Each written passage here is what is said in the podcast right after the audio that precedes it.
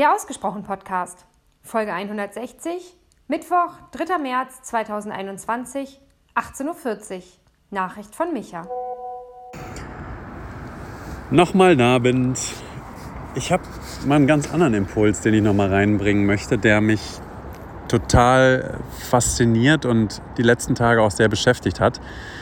Und zwar habe ich ähm, beim Meditieren mit Headspace, das kennst du vielleicht, von dem Andy, der das da äh, auch gegründet hat oder einer der, der Gründer ist, der Co-Gründer ist, ähm, einen super schönen Impuls bekommen, der mich echt nachdenklich gemacht hat. Und zwar hat der die, die Aufgabe reingegeben, mal die, die Emotionen und die Gefühle anderer Menschen zu beobachten. Also wirklich zu schauen, wie sieht es in deren Gesichtern aus, wie sieht es in deren Körperhaltung aus, kann man da was deuten, kann man da was verstehen, kann man da was erkennen.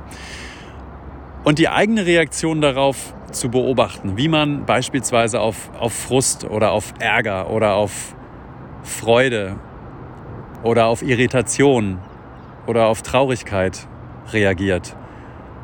Denn, so sagt wahrscheinlich der, der Zen oder die Meditationslehre oder die Achtsamkeitslehre, die Wahrscheinlichkeit ist sehr hoch, dass die Reaktion, die wir auf die Emotionen oder Gefühle anderer haben, ähnlich der Reaktion ist, die wir auf die Gefühle in uns selber haben.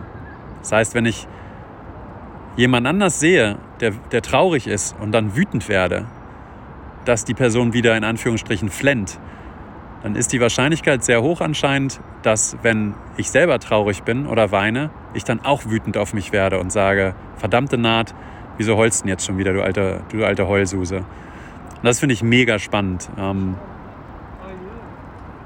und, und auch als Möglichkeit total spannend, wirklich auch mal zu schauen, was der Hintergrund ist. Ne? Was ist denn, wenn ich bei anderen Wut entdecke und die dann versuche wegzuwischen und ja, auch vielleicht klein zu machen oder zu unterdrücken. Ne?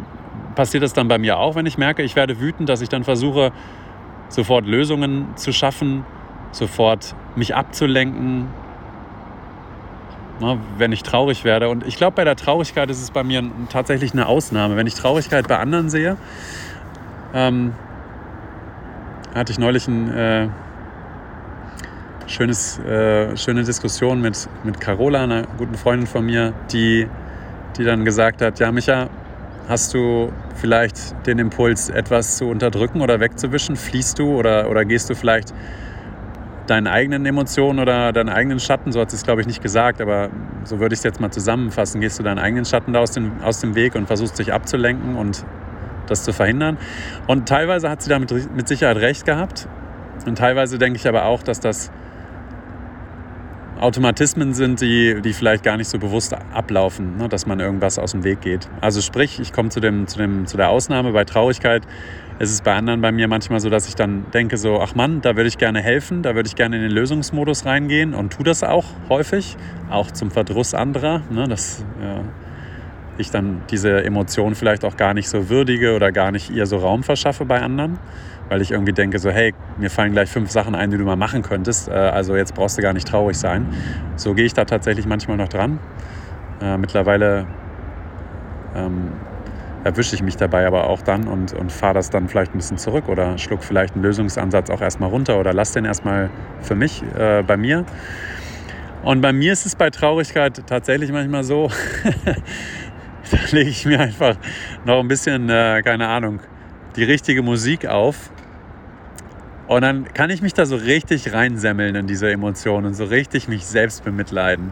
Also da ist das tatsächlich manchmal oder häufiger gar nicht so, dass ich das so weglöse, sondern dass ich dann richtig schön mich dann rein vertiefe und ja, traurig bin. Und das tut auch gut. Also das, das, das alleine ist ja die Erkenntnis, die ich eigentlich haben sollte, mitnehmen sollte für andere, dass das total gut tut, wenn man sich einfach mal in die Traurigkeit, in die Wut, in den Ärger, in die Freude einfach mal reinversetzen lassen kann. bei Freude ist das jetzt nicht so, dass ich das irgendwie weglösen will. Im Gegenteil, da freue ich mich einfach mit und, und verstärke das noch. Aber das ist ja auch einfacher bei den in Anführungsstrichen schönen Emotionen oder positiven in Anführungsstrichen. Aber ja, bei anderen, das ist, das ist für mich auch eine, also wenn mir jemand diese Traurigkeit wegnimmt, ich glaube, ich bin ihm oder ihr da nicht böse, aber es tut einfach auch gut, dann einfach auch in diese Traurigkeit mal reinzugehen, ne? solange das jetzt nicht jeden Tag passiert und äh, stundenlang dauert. Ich glaube, das würde ich auch nicht wollen. Ja, und da würde es mich interessieren, ob es bei dir so Emotionen gibt, die, die du irgendwie auch schneller wegwischen willst oder weglösen willst oder wegignorieren möchtest oder dich davon ablenkst oder ob es Emotionen gibt, die du vielleicht sogar umarmst und in Empfang nimmst und sie sehr schätzt, vielleicht sogar manchmal auch provozierst oder ähm, forcierst.